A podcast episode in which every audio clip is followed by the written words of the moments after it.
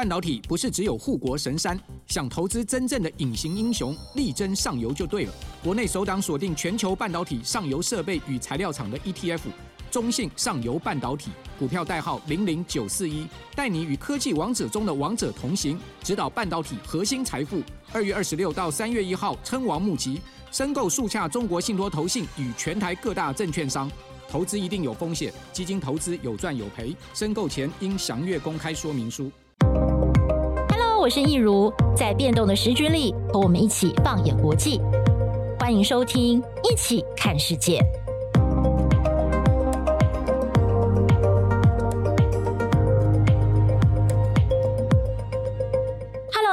我是益如，欢迎收听《一起看世界》Podcast。乌俄战争届满两周年了，但是这场战争呢，现在看起来还没有这个要结束的迹象哦。那么，其实，在国际间呢，对于说要不要继续的支援这场战争打下去，其实现在似乎也开始出现了不一样的看法。那么，今天呢，我们的节目非常荣幸邀请到的，就是这过去两年来一直陪伴着我们的听众朋友、观众朋友，一直在关注乌俄战争的我们台视。国际新闻中心的副主任，现在是副主任，恭喜信安哥升官。哪里哪里哪里？林 信安，信安哥，信安哥，欢迎你来到我们的节目现场。好，各位朋友，大家好，我是林信安。信安哥这两年其实从一开始就是帮我们分析会不会打，你那时候说蛮有可能的，结果真的打了。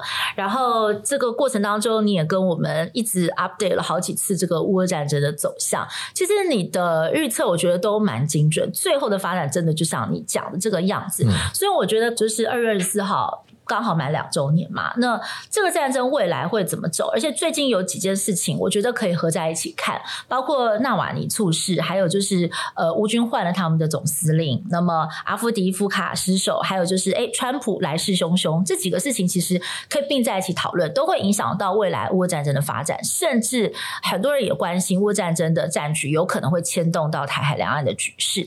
所以首先想跟信安哥请教一下，最近蛮大的一个新闻。就是俄国的那个反对派领袖纳瓦尼猝逝，而且他是在普廷要又要竞选连任之前，然后就突然之间就在监狱里面猝死了，而且他才四十七岁。嗯，对，就是可不可以来跟我们聊一下这个中间有什么样的猫腻吗？他过世那一天呢，就二月十六号那天，我那时候也在当班，就听到那个消息，我也很惊讶，因为照理说他已经就是说他已经换了一个监狱，把他换到那个北极的这个所谓的极地狼监狱。那边基本上就是让你音讯断绝什么的，很难跟外界沟通，所以纳瓦尼应该很难发挥他的影响力的。但没想到他这个时候突然就过世了。他是说他在放风的时候，在在外面那个类似像操场上面这样走的散步，是不是？突然就倒下来了，嗯，倒得很突然啦。那我那个看到我也很惊讶，要再三确认，就是说要比如说我们看到 BBC 看到路透社他们有发布说纳瓦尼过世了，我才真的敢去发。嗯因为坦白讲，我自己认为其实没有必要杀他，就是说普廷没有必要杀他。对。但是独裁者的心态你很难去预料，就是说从以前普廷选总统的时候，基本上他的做法都是说他让所有能选的人都不能选。哦，对对，就是说，比如说纳瓦尼曾经差不多这个二零一八年的时候，他曾经想要选总统，但他用用某个什么所谓什么贪污的罪名，就让他不能选。他不是后来又被下毒吗？是不是？对，二零二零年的时候，他在那个西伯利亚班机上面被下了诺维乔克。对，然后那个班机又紧急什么迫降降落，把他送去急救。对对对，对，又救回一命这样。以普廷的做法，就是说，比如说选总统的时候，我就是让你所有对手都不能选，可能的对手甚至我提前就把你干掉。嗯，照你说，纳瓦尼现在应该。没有那个影响力，也就是说你在你在监狱中，大家基本上也不太能够反抗了。是，但是他还是这么做，那我只能归因于说，可能是普廷这种独裁者的这种，嗯，怎么样不安全的心理。对，其实普京他当然否认啊，就是说这跟他没有关系。但是现在全世界的领袖都说。普京要负责，对不对？对对对，西方国家很多的领袖，因为没有人相信说 一个人好好的在那边四十七岁正当壮年，怎么突然之间就走掉了这样子？对，那当然这主要是因为普廷当政以来，有一大堆人莫名其妙死于非命嘛。嗯、比如说二零一二年的时候，投奔英国的前二谍李维年科。嗯他就是在英国的时候，在公寓什么长百货公司 shopping mall 的长椅上是是，对，好，呃，那个是史克里帕，那是另外一个，对，另外一个，哦、就是说他好像是在路上走，好像有一个间谍，俄国间谍靠过来，用雨伞的尖去刺他的脚，还是刺到哪里？是完全上那个，然后他就中了毒，那个毒叫做釙。放射性的元素，这个还真的大家都很少见这样子。然后后来他就头发掉光就死掉了，病死了。然后另外就是说，在二零一五年的时候，俄罗斯的前第一副总理 Nemtsov 涅姆佐夫，他后来变成普廷的反对者。嗯，可是他有一天晚上在这个克里姆林宫附近的一个路上走的时候，突然就被人从背后开枪打死了。嗯。那也是，就是说一个莫名其妙的死亡。对，再来就是说，我们看到最近的例子啊，比方说像这个去年普里格金叛变，嗯，对。他六月的时候叛变，但是他叛变的时候不晓得是哪根筋不对，突然之间他又 又收兵了这样子。对，他收兵了之后，分析家都讲说哇，那你可能活不了多久，是时间的问题。就没想到真的之后飞机就掉下来，两个月之后飞机就直接掉下来给你看。对，所以普廷做这些事他是完全不手软的。嗯、那我认为说他可能是因为他以前是 KGB，嗯，那他们做事都是要天衣无缝，嗯啊，要把所有的这个 loose end 全部都收起来。万无一失，对，万无一失，就是说，我觉得不不留任何斩草除根，不留活口，对，这是他们一贯的作风。现在其实说，照理说，他当领导者其实比较不需要这样，但是他还是这种作风，一贯都是这种作风。有两种可能，一个是他多疑，比方说像普里格金那一次，万一在他这个比较说他权力比较示威的时候，他担心有人马上取而代之，我觉得不能示弱，我一定要是一个强者。再来就是说，这个我也不容任何闪失。啊，就是说我绝对不能让这些有可能星星之火足以燎原，因为我现在在打仗，嗯、然后而且我看起来战况并不是那么顺利，嗯、哼所以我不能让任何人有任何反对我的机会。嗯、所以即使是一点点小小的一种火种，他都不能让它燃起来。是对，我觉得，因为他三月十七号他就要选总统了嘛，对所以我觉得有可能是这种原因啊。那他当然死的也很突然，比方说像那个二零二零年这个诺维乔克那。一次中毒事件，对，我觉得其实那一次就有可能把这个纳瓦尼送上西天了。嗯哼，但那次就不晓得为什么他就好运，嗯，他飞机降落下来之后，然后经过这个他们的要求送到德国去治疗，嗯，治疗之后居然还好起来了。对，可能他们下的毒剂量不够还是怎么样？对，那纳瓦尼后来还自己又决定要回去嘛？对，其实那个时候。他要回去之前，嗯，俄罗斯那边是有放话警告他，嗯、他说：“你如果回来，我们马上会逮捕你。”嗯，我觉得这个想法是，这个讲法是说，你就留在德国吧，嗯、你不要回来了。对对，对我觉得那时候俄国可能是想这样，对，可是没想到纳瓦尼太有勇气了，嗯、他就回去了。嗯，对，他就他就坚持要回去在俄国奋斗，嗯、但没想到大概普廷的做法大家都预料得到嘛，就把他抓起来嘛，关起来，嗯、但没想到最后还是把他杀，有可能是把他杀害了啦。是，我觉得这个结果，呃，前 CIA 中情局。长裴卓斯说，他甚至觉得可能纳瓦尼已经活太久了，对，因为 照理说普林应该很早就要下手把他干掉，他这样子，对对。但是这个结果是可能大家预料得到，但是结果还是让大家很震惊。了解，OK，好，那我们接下来讲一下说纳瓦尼猝死这件事情啊，跟这个乌俄战争，呃，当然它不会有什么样直接的关联啦，但是它。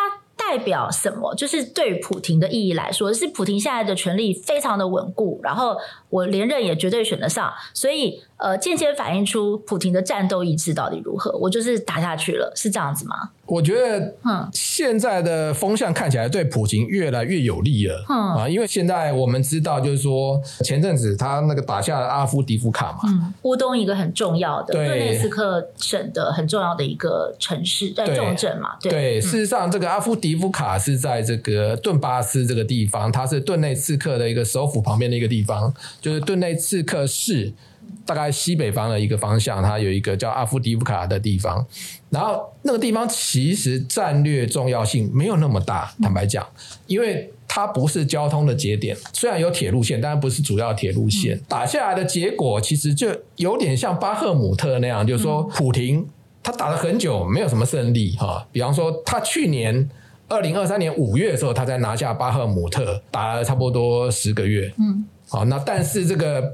阿夫迪夫卡虽然说他的战役起始差不多是从二零二三年十月打了差不多四个月左右，但是乌军讲说俄军他们大概可能死伤了超五万多人这样子，可能这个数字有夸大，但是也有说法说可能是什么阵亡了两万人，总之是很惨重的损伤，还有数百辆的战车、装甲车等等。你拿下了阿夫迪夫卡。它不是一个战略上非常重要的重镇，像巴赫姆特那样子。巴赫姆特其实也没那么重要。嗯哼，对。假设说你是一个战略重镇的话，应该是说你拿下这个重镇之后，我会再节节进逼。没有，巴赫姆特打完之后，东线还是一个静态战线。嗯，然后他也是打了好几个月，用这个所谓的堆尸战法，用炮轰的方法把那地方打烂掉，然后再进军这样子。阿夫迪夫卡之所以会丢掉，并不是这边守军不行，嗯哼，而是因为他后面补给线被切断了。嗯，对。那事实上，阿夫迪布卡不是。俄乌战争开打之后，才开始有所谓战事。事实上，他在那边坚守十年多了。哦，就是说，从这个俄乌战争开始打之前，对乌东的那一块已经有战事了嘛？对，对，事实上就是说，当初乌东叛变的时候，嗯、然后呢，是事实上阿夫迪夫卡一直在乌军的手里。嗯、对，那他们这十年来，他构筑了一个非常坚固的防线。嗯，比如说他有地堡啦，他有壕沟啦等等的，然后构筑了一个非常坚固的防线。事实上很难打，所以俄军才打那么久，打那么辛苦。对，对但是这个坚固的防线没有办法突破，你要怎么突破？你就是从后面包抄。嗯哼，对，那基本上它有点像是一个。乌东的一个突出部一样，它在那边就让俄军非常的就像眼中钉一样，因为它那地方离顿内茨克市只有差不多二十公里。那你如果说从阿夫迪布卡那边，甚至可以炮击顿内顿内茨克市，嗯、然后甚至可以炮击这个顿内茨克机场。顿内茨克机场那边附近布满了雷，号称是全世界布雷密度最高的地方，嗯、因为他们也很怕这个乌军攻击这样子。是。对，那拿下阿夫迪夫卡之后，有一个好处啦，就是说阿夫迪夫卡呃被俄军拿到了，然后这个顿内茨克市就有可能变成这个俄军的安全的一个补给中心。嗯、那变成安全补给中心之后，它就可以确保俄军之后再向其他方向进攻。嗯，所以它主要的战略意义大概在这里啦。嗯、那另外一个就是说。普廷他三月十七号要选总统了，我总不能说我到最后什么没有，没有战功啊？对，没有战功，嗯、所以我们我就拼死要打个战功出来。嗯嗯、所以这个这俄罗斯用他们堆尸流的战法这样子，他们终于打下了阿夫迪夫卡这样子。嗯、了解。但是其实我觉得宪安哥可以帮我们的听众朋友、观众朋友给一个比较大的 picture，就是说现在的这个俄乌战争到底是一个什么样的情况？嗯、因为我们知道说，其实。乌克兰有收复了大部分，在一开始就是去呃两年前那个闪电战，他们就已经打到基辅了嘛，对不对？都快到了，嗯、然后最后他们当然反攻、反攻、反攻，陆陆续续有一些收回来。嗯、那后来乌克兰在哪里卡住了？现在到底是要去卡什么地方？因为因为呃，那个泽伦斯基就是乌克兰的总统，他是说。我寸土不让，我要把整个乌克兰都要收回来，或甚至连克里米亚我都要收回来。我这个战争我才算 OK，我我打完了，我我中间不会妥协的，我也不是跟你谈判，我也不会说啊算了啦，乌东丢掉就算了什么的，就是他的态度是很很坚持的。对，所以现在的呃这个俄乌战争到底双方在争什么？这一一开始就是说呃俄国他们那个。要入侵乌克兰的时候，他们其实本来想的是三天、三天王屋之类的，对，不对？三天一个月，我就把乌克兰打下来了。所以那个时候想的是闪电战，但是没想到他准备不够这样子，嗯、然后就就没有想到被乌克兰的挡在基辅外面，嗯、然后到最后那个他们的这个直升机、这个装甲车一直被乌军的什么标枪飞弹、刺针飞弹打下来的。对对，所以他们那个时候一看情势不对，嗯、原来我准备的兵力不够，然后没有办法，又分兵太多路了。到最后只好退回去乌东顿巴斯那边。嗯，嗯，那退回去乌东顿巴斯那边，乌军那时候曾经打了一个反击战，就是卡尔可夫反击战。是、嗯，对，那一一周就收复了三千多平方公里，很快。嗯，那是打他一个措手不及，因为俄军那时候他可能战线延伸太长，然后他补给不上，然后他甚至防御也做的不够。嗯，突然之间，乌军他做了一个快速反击，就被乌军拿下了大片的土地。那可是呢，二零二三年就是大家西方一直在强调说，他们要一个春季大反攻。对对，那大家也想说，为什么有一个春季大反攻？是因为西方看到乌克兰撑住了，所以他们才开始陆续给一些军援，比如说给装甲车什么的啊，给一大堆防空系统，给装甲车。给这个战车啊，各方都在凑凑装甲车、战车给他们，然后火炮也给他们，这样他们必须要收集这些武器，然后甚至进行训练，他们才会会有一个反攻的机会。嗯、那个时候，大家对二零二三年的这个所谓春季大反攻寄予厚望。嗯、可是没有想到，经过一个冬季之后，就二零二二年的冬季到二零二三年初春，俄军一直在那边构筑防线。嗯、就是说那时候的顿内茨克就是当公乌总司令嘛，苏洛维金，他构筑了一个所谓的苏洛维金防线。嗯，那里面有龙齿、有壕沟、有地堡、有雷区等等，布满满满都是雷区，这样。等到乌军他们一开始说要攻，嗯，可事实上大家都一直想说春季大满贯，怎么春季都没动，对，搞到夏季才动这样子，对，就等到夏季动的时候，发现说一开始一一进去就碰到雷区，是，对，那事实上他的防线是有用的，OK OK，那乌军在扎波罗热那边想要往南切，嗯，想要切到亚速海，嗯，但是切不过去，结果他们。据了解，好像整个夏季攻势只推进了三十公里，嗯，你没有办法推进一百多公里到亚速海，所以可以说那个反攻是失败的。对，就是说那个反攻是失败的，他们其实夺回不太多的土地这样子，嗯、那也因此就是说让俄军有了这个喘息的机会。嗯、那俄军在乌东，他加紧了攻势。俄军他体量上又是一个比乌克兰大很多的国家，比方说它的经济，它的 GDP 是这个乌克兰的十倍。嗯，乌克兰人口是俄国的十分之三，所以以体量上来讲，就是说我现在在乌东跟你打消耗战，对俄罗斯来讲它是有利的。嗯，而且就是说，虽然说这个我们最主要讲到就是说这个炮弹的问题。最近讲到说，乌军他们都很很缺炮弹，比如说阿夫迪夫卡，比如说他们的炮兵连连长，他们讲说，我们应该要发发给我们一百发到一百二十发的炮弹，结果只拿到百分之五，嗯，或百分之十，嗯，比方说我只拿到十发，我拿到十二发，是。完全不够，因为说他们看到这个俄军出来的时候，他们想说，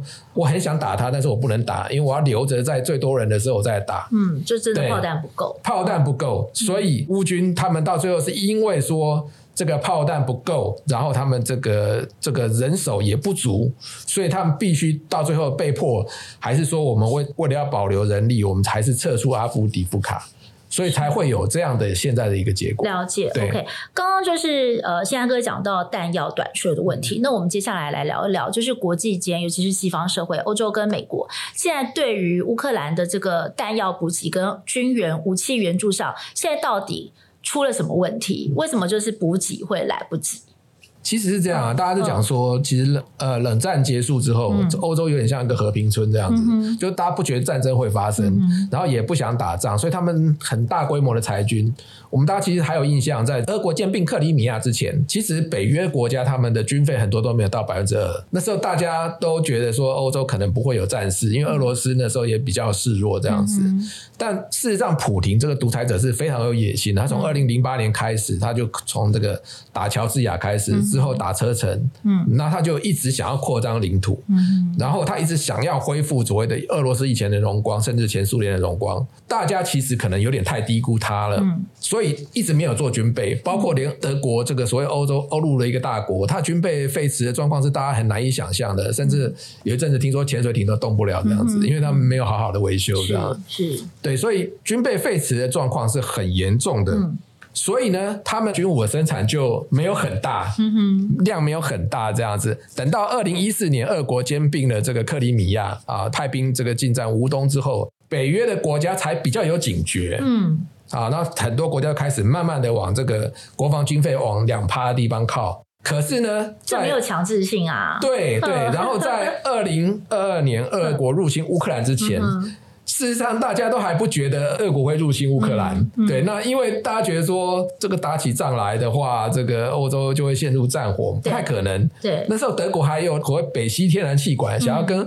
俄罗斯买天然气，买天然气来用，这样，他非常依靠那个北溪天然气管，然后俄罗斯的天然气。欧洲有很多国家是这样啊，波兰什么的那些。等到打下去的时候，大家发现哇，原来是这样。嗯，俄罗斯是不能依靠的。嗯，他们那时候北溪天然气管当然也有被炸了。那但是德国也确定说，我以后不能再用俄罗斯的天然气或者或者是石油了。嗯、这个时候大家才警觉，这时候大家才开始要生产军武。对、嗯，可是军武不是说你今天我要生产，我马上明天就出来，不是这样子，你还要建设工厂啊。嗯，所以为什么？比如说我们大家知道说，欧洲他们承诺说他们要给乌克兰炮弹，对，他他们二零二三年承诺说要给乌克兰一百万发炮弹，对，结果呢，一半都不到。哦，给他们一半都不到，库存也不够，而且那所谓的一半都不到是怎么样？他们给了三十万发，还有十八万发说是我们记账，我们现在先先对，就就说我们我们说要给你十八万发，我们先记账，之后我不再给你这样子，做来不及，来不及。那美国是这样，美国可能已经给了两百万发炮弹这样子给乌克兰，对，但是问题是美国的生产其实也没有那么多，因为之前美国也没预备这样，对。对，因为没想到会变成一个所谓的这个工业化的战争，对，大家没想到，因为大家都以为。现在是高科技战争，可能这飞机炸一炸，然后这个装甲部队突进，其实就可以解决战争。嗯、没想到是变成一个长期的炮战。嗯，那就又回到那个一一战的感觉，都还有壕沟。对，啊，那之前美国在战前，他每个月生产炮弹一点四万发。嗯、美国哎，一点四万发而已。然后等到战争爆发之后，到现在，它的产量是每个月二点八万发。嗯、但是他希望说，到了二零二五年，明年。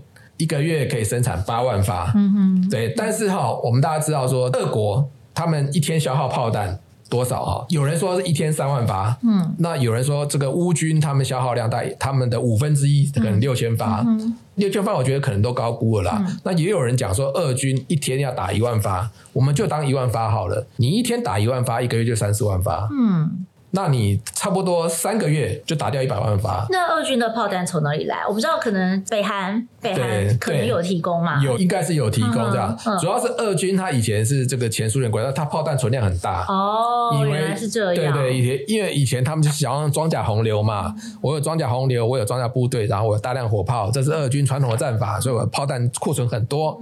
但是库存很多，一下子也消耗非常多啊。对，他们本来想说我一年。现在可以要生产两百万发，俄罗斯是这么讲啦。对，他今年可能需要四百万发，但是我希望今年可以生产到两百万发，但是以俄罗斯的军工实力，他还未必做得到。是，对，那你生产不，你生产不过来，一天打掉一万发，你要怎么办呢？就跟北韩要啊，所以前阵子金正恩去了俄罗斯，金正恩去了俄罗斯，然后他甚至可能也会去回访北韩。那主要是为什么？就是说，哦，我可能去让金正恩去看一看，有什么东西你喜欢的啊？你喜欢啊？这个对，普普普丁买给你这样子，也也不是啊，就是我们交换一下。火箭的技术，对对对对，那那个就是说啊，我们这有有什么先进的技术，你喜欢什么，你就尽量看这样子。那当然，金正恩趁机去看嘛。听说这个去年第四季三个月。北韩给了俄国一百五十七万发炮弹，哇。对，当然北韩那些东西参差不齐的，因为北韩的这个工业实力好像也没那么好，这样、嗯、就是说有些东西品质不是那么很好，俄、嗯、国人一边打一边骂这样子，嗯、说这个东西实在是有时候还不发弹什么之类的，嗯、对，但是北韩有帮忙，嗯、然后再来就是伊朗，伊朗应该也帮了不少忙这样子，嗯、伊朗给了很多的无人机，嗯、然后最近报道说甚至还给了四百个四百枚弹道飞弹。嗯另外就是中国可能也有暗中帮忙，嗯、听说有些炮弹打上去上面打出去那个弹壳上面还有中文字，有些现象，但是中国方面的资讯一向不太透明，所以也不知道它援了多少，但是可能偷偷有暗中援助。那你有伊朗、有中国、有北韩暗中援助。再加上俄国，它本来就家大业大，很雄厚，对，所以它可以打得非常多，它可以打这种消耗战。乌军当然其实也有欧洲的帮忙，嗯，然后其实事实上，南韩它也给了几十万发的炮弹，嗯，的美国等等，所以事实上这等于是一个东方跟西方在打一个战争，对对对，对。对，所以大双方其实已经打上了，只是说表面上是乌克兰跟俄罗斯的战争而已，对，这个代理人战争，对对对对，嗯。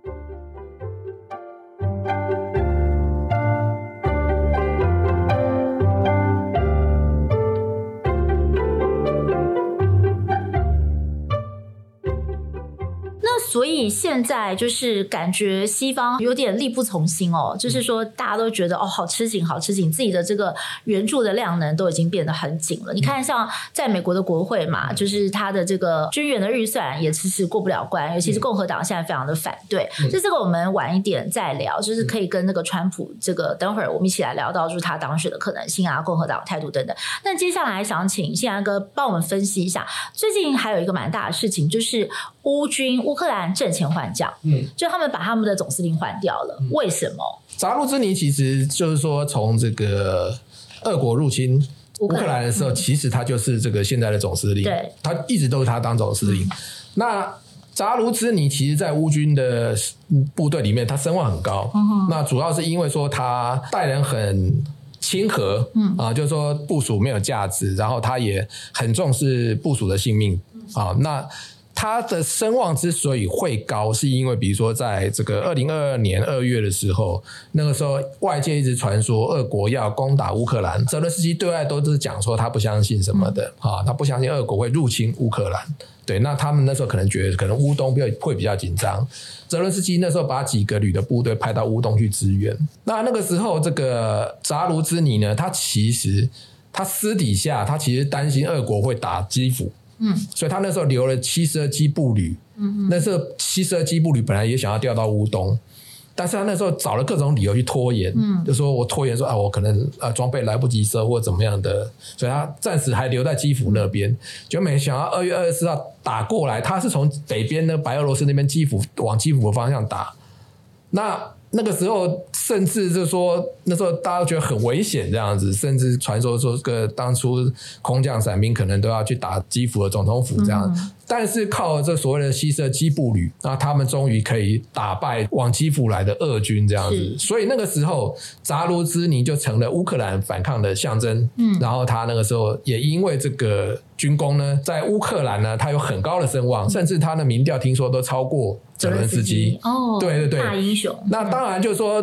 外界有传说说扎卢兹尼他可能有政治野心，功高震主嘛。对他，他将来想要选总统，哦、有人这么讲啊。哦、那你说，在现在乌克兰有谁声望比这个泽伦斯基高？看来看去就只有扎卢兹尼嘛。嗯、但是就是说，事实上，这个扎卢兹尼跟泽伦斯基他们在很多看法上面是有矛盾的。嗯、在二零二二年这个秋天的时候，嗯、扎卢兹尼他想要。往波罗热的方向反攻，嗯哼，一直打到亚速海。嗯、他那时候是这么想，但是那个时候呢，这个瑟尔斯基，那时候他是这个陆军地面部队司令，他看到了这个卡尔可夫方向俄军他们这个因为过度延伸，然后他们防御也没有做好，然后可能都是只是一些补充兵在那边防守而已，因为他们也担心这个。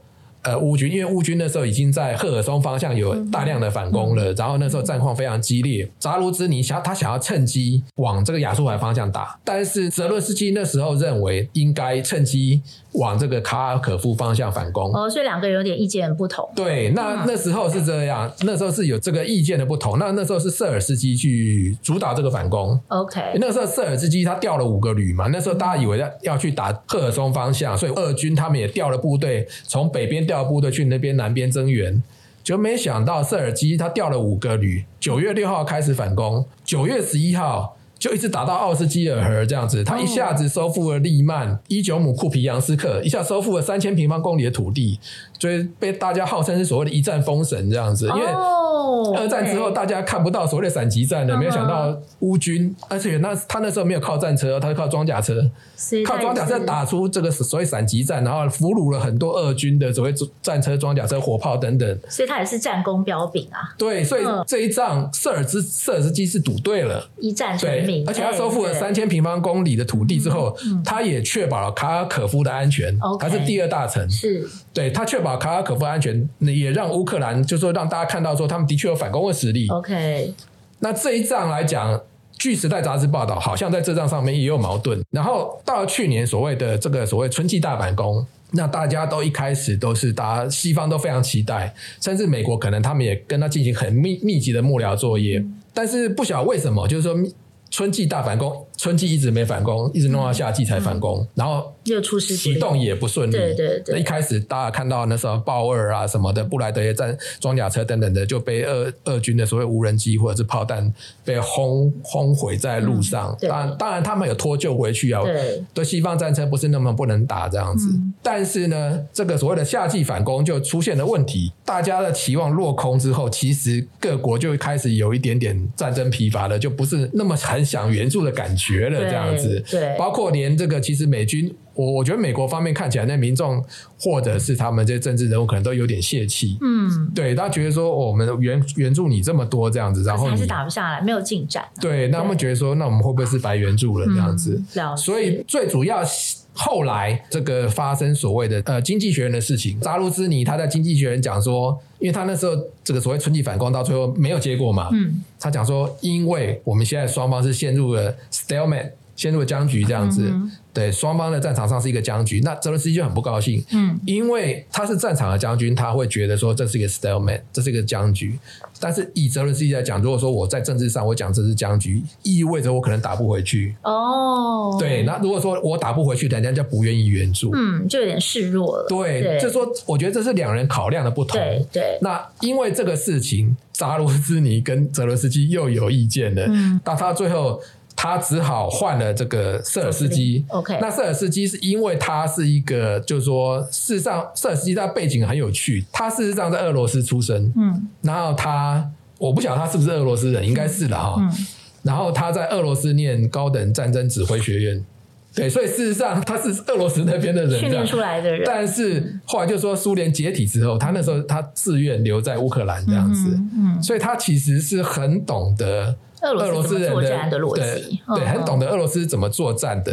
那扎卢兹尼被换掉，其实底下的基层军官很不满，嗯，因为他们认为说扎卢兹尼是很重视他们的性命，他也很亲和，没有价值等等，他也注重他们部署的指挥灵活。但是呢，瑟尔斯基呢就比较严格，嗯，瑟尔斯基是比较严格的人，他听说早上五点多就起床，哇，健身这样子，他一天睡四五个小时，哇，对，那他对政治没有什么兴趣，是，对，但他是他就对军事方面他很专业，他很专业，然后听说他也蛮灵活的，战争很多时候。都是靠抓战机，比方说像这个卡尔可夫反击那一次，嗯、战机都是稍纵即逝。那个机就是机会的机，对对对，对抓战机，战机都是稍纵即逝的。嗯、你当初没有抓到那个战机，你你可能就逃不回来那个土地。是，所以瑟尔斯基在这方面其实是蛮灵活，然后他 sense 很够，就对，然后他也、嗯、他御下也严格这样子。嗯但是瑟尔斯基上来，很多底下这个乌军的将领，甚至部署他们就哀哀叫，嗯，因为他们认为瑟尔斯基太严格，甚至有点不近人情，嗯，甚至是这个不不管部署的性命。嗯这一次，阿夫迪夫卡他上任十天之后，瑟尔斯基他还是说我们还是撤。嗯，那我认为他其实也是了解到这个地方其实没有那么高的战略重要性。对对，那就是说不是说我这边倒了之后，马后面马上跟骨牌一样一、嗯、接着一起倒。嗯，所以这地方撤手，因为他后面会听说后面还构筑了四道防线。嗯所以不至于说我这边倒之后，后面还倒连片这样子，所以我这地方暂时撤出，但是撤出还是有不少的这个乌军的伤兵或什么的还留在那边，没有办法及时撤出来。嗯，所以瑟尔斯基在这一方面，大家认为他是一个严格的将领。嗯，听说他的想法也比较灵活这样子。然后当然就是说，去年的春季攻势没有结果，总该要有人负责。对啊，西方可能也认为说应该要有人负责。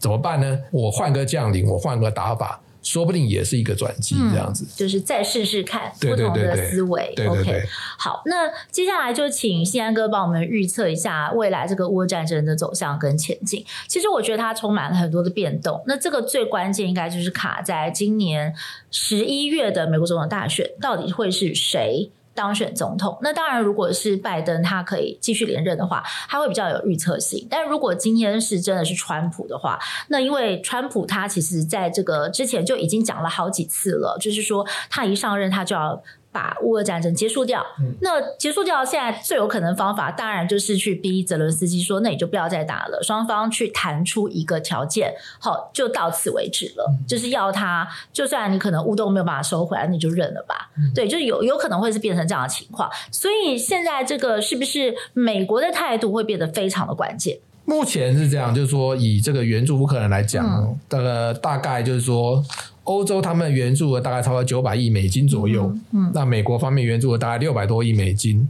虽然金额欧洲看起来是比美国高，嗯、可是欧洲的那些金元的钱大部分就拿去运作乌克兰政府。嗯哼，事实上以军援来讲，美国他们其实可能占了军援的百分之六十七左右。嗯。所以美国的军援是非常非常重要的，就是说在这场战争里面，嗯、但是现在是因为说美国它现在有一个所谓九百多亿的这个援助方案，包括以色列、包括台湾、台包括乌克兰，对，对。那乌克兰的部分可能有六百多亿美金这样子。嗯那现在卡关，因为参院通过了七十几票对二十几票通过了，但是现在卡在众院。那众院说我们休息两个礼拜。对啊，就是那个议长嘛，就是说对，那我们大家冷静一下。但是两个礼拜回来以后会过吗？也是让大家很存疑啊。对，但事实上我觉得是这样，就是说共和党他们一直强调说他们要一个边境的解决方案，就是说美国边境解决方案。但我觉得，我觉得两党都有错啦，就是说。民主党在这方面，他一直没有提出一个可以跟共和党妥协的一个边境解决方案。嗯那他就一坚持说，我就是要给这个所谓的军援方案这样子。嗯，嗯，结果这个僵局就变成在这里的，少了这个，那乌军他们就就很难有这个所谓的炮弹的补给或什么的，因为对现实就是没有没有补给过来这样子。前阵子就是说有这个俄罗斯记者去访问普京嘛，他问他说。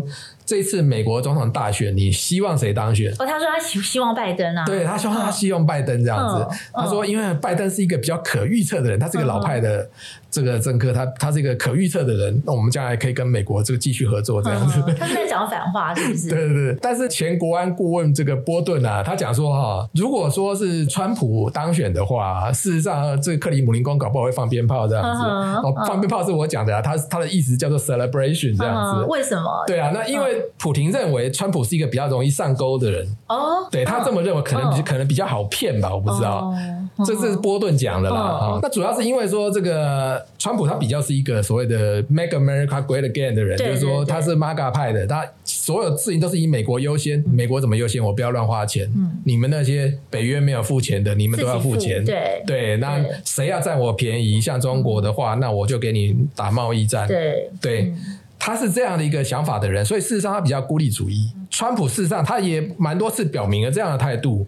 那包括这次众院这个金援卡关，对，听说也是川普有授意他底下的那些 MAGA 派的人去挡这些东西。嗯、包括 Mike Johnson，因为现在的众院议长，他也是因为麦卡锡被赶下台之后，他可能也必须要卖 MAGA 派的账，对，所以他也不能随意的去通过所谓的对乌克兰军援。嗯那川普他也要讲的很大声了，他讲说，如果说我当选总统的话，on day one 我就要结束乌克兰战争。嗯，嗯，那你想想看，on day one 你又打不赢，你怎么结束乌克兰战争？就只能和谈啊。你就是逼他谈嘛，嗯，你就是逼他把国土让出来嘛。嗯，嗯，那这个当然是乌克兰不能接受的。对。可是现在看起来就是说，川普他的这个民调好像还有些超越这个拜登。嗯。啊，在某些民调上面看起来都超越一两个百分点，甚至在五六个摇摆州啊，甚至在这个。所谓六个摇摆州里面，它有四五个民调是领先这个拜登的，这是有点让人大家意想不到。因为二零二二年其中选举的时候，那个时候这个大家没有想到民主党的表现比预期的好。对对对对，那、嗯、那个时候大家就觉得说川普的势头可能已经过了。对对对，但没想到这个过了一年多之后，嗯、现在川普感觉好像又回来了。嗯、对，那主要是因为美国的民众他们认为，嗯，拜登。他现在把通膨搞得这么高，嗯、所以每个人其实每个人都痛到了。嗯，就说很多人都讲说，川普明明这样子的口无遮拦，甚至道德上都有问题的人，嗯、你们为什么要支持他？嗯、很多那个美国人啊、呃，甚至是共和党支持者出来讲话，说我很明显的感觉就是说，川普在的时候我们生活比较好过，拜登在的时候我们生活非常不好过，因为通膨飙高，然后我们收入也减少啊，比如说我们那个房租或什么那些。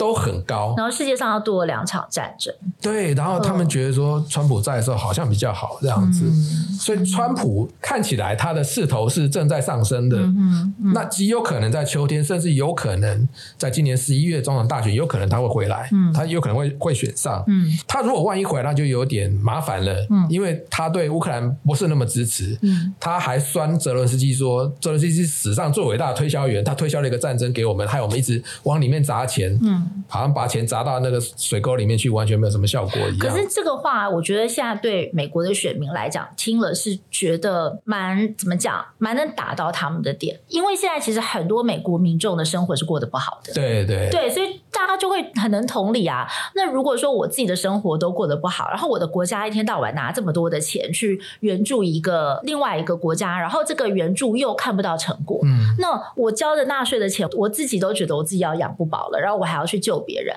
我觉得这个对美国的民众来讲会觉得蛮难接受的。事实事实上，我觉得共和党右派他有一个传统，就是他有点疑欧啊，嗯，就是说他有点疑欧派这样子。嗯、为什么？他认为说欧洲的事情你们应该欧洲自己解决，自己解决。对对，他觉得说你们明明是如果说你们要对抗普廷，那你们就是你们自己加军费自己去对抗。明明欧洲还有两个大国，德国、法国，嗯、为什么你们给的钱比我美国还少？嗯，对他们可能这么想法。嗯对，但事实上，现在的世界上面最超强的还是美国，对军力还是美国最强。对，对所以美国必须担起这个责任，而且他又是北约的头这样子。嗯，但是美国很多这个 MAGA 派的人不不这么认为，他认为说这是你们欧洲自己的事，你们自己解决。嗯，那你们甚至如果说你们这个金元军援不够的话，那为什么凭什么来跟我们讲话？嗯嗯，对，嗯，所以他们是这种想法，所以现在感觉上是欧洲比较切身相关，所以欧洲他们是会认为说我们北约我们整个军费都要拉起来了，包括德国现在也是，对对，那反而是美国会觉得说，我跟你这么远，我跟你跟你隔个大西洋，那边的事不关我的事，嗯嗯，对，但是可是这想法很危险，对，为什么？你如果让乌克兰倒下去了，北约那些国家也不会相信你美国，对对，那。北约那些国家不相信你美国，包括在东亚这个方向，嗯、也很多国家会看到这个例子，嗯，会认为你又做了一个坏的榜样，嗯，对。那其实我们甚至可以更推前来说，就是说当初俄国兼并所谓的克里米亚的时候，美国没有太多的动作，对。啊，没有没有太多的反应，然后俄国就得寸进尺，嗯、然后甚至到现在要打乌克兰，嗯，对，打乌克兰是因为说什么呢？普林他看到。美国放弃的阿富汗，对阿富汗突然之间又被塔利班拿回去了。嗯、他们认为说美国是个纸老虎，嗯、对，所以他们就可能放心大胆认为说美国大概不行了。尤其还有一月六号这国会暴动的事情，嗯、美国自己都忙不完了，嗯、我们可以趁机占便宜。嗯、没有想到乌克兰居然挺下来了，是。但是为什么就是说现在这个情况变成是一个很关键的问题？是说现在不是军事的问题，现在是政治的问题。对。你是一个政治上有没有支援乌克兰的意愿的问题，嗯、反而现在不是欧洲的问题，而是美国的问题。对。了解，OK，好，那我们最后来做个结论，就是说，当然，乌俄战争未来的走向，我们现在不知道谁当总统可能会决定他不同的命运。对，但是如果我们回来看，呃，这场战争给台湾什么样的启示？因为其实最近大家也觉得这个是联动的，台湾的命运，然后或者是什么？就像您刚刚提到，就是说，假设今天美国没有在乌克兰的这个战争当中明确表态的话，那其他的盟友就看说，哎，你美国能不能做出安全的承诺？在东亚这边，其实大家也在看，那我们还记得，就是我有印象，在前几个礼拜，北约的秘书长史托滕伯格他就讲说，如果乌克兰守不住的话，下一个很危险就是台湾。我们怎么去看这个战局的发展？那我们讲到说，这个对东亚的、嗯、台湾的这个联动联动的话，其实是这样，就是说，其实现在世局世界局势已经是一盘棋，对，就是大家你看，为什么最近这几这一两年这么紧张？嗯。包括连这个北韩，他现在要认定南韩是敌对国家，敌对国家，我不跟他统一了。对，对，突然之间他的动作就很很大，而且对，有点出乎大家意料之外。好，那包括你看中东，这个去年十月发爆发了以巴的这个这个战争，就是哈马斯这些人。可能是伊朗背后煽动，嗯、甚至背后可能还有俄国的角色在里面，嗯、就是说把把全世界弄成一团乱这样子。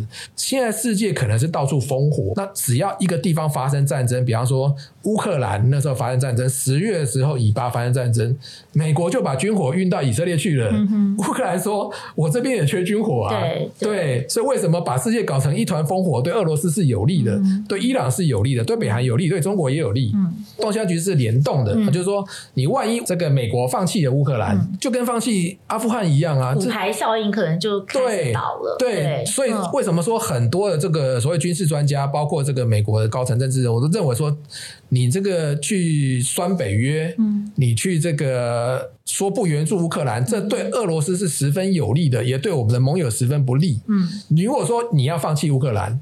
我们前阵子看新闻报道，台湾的高层政治人跟美国讲说，这对台湾的民心是一个打击。嗯，对，因为他会觉得说，美国的保证是不可靠的。对，拜登之前去基辅讲说，我们会支持你。嗯，For as long as it takes。嗯哼，那现在变成说，我们只能支持你到我们 到我的任期，对不对？对，可能可能麦卡锡下台，我们可能就没办法了，这样之类的。嗯嗯，大家会担心这个问题。嗯嗯，所以不是说。那个地方远在欧洲，我不支持，就会让美国强大？不会，因为美国必须维维护世界的海运，必须维护世界的秩序，因为美国就这么超强。对，你如果让那边倒下去，很有可能其他地方都会陆续骨牌接着倒，然后其他的破口就会开始出现。对，那独裁者就会开始就觉得说，美国你，挑战你，美国你不行了，我就是要挑战你。美国的霸权有可能因此终结。嗯，我认为这是所有的明智的美国政策决策者。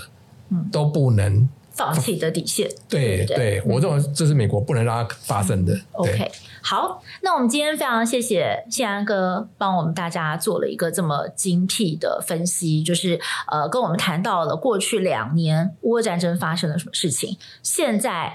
对乌克兰的难关在哪里？那西方国家碰到的困难是什么？还有矛盾又是什么？那未来就是乌克兰可以反攻的部分有哪些？当然也取决于美国的下一任总统会是谁，以及这整个乌战争的发展会如何牵动到台湾、东亚甚至是世界的局势。那当然，我们也是希望说，这个乌战争最后能够有一个好的结果。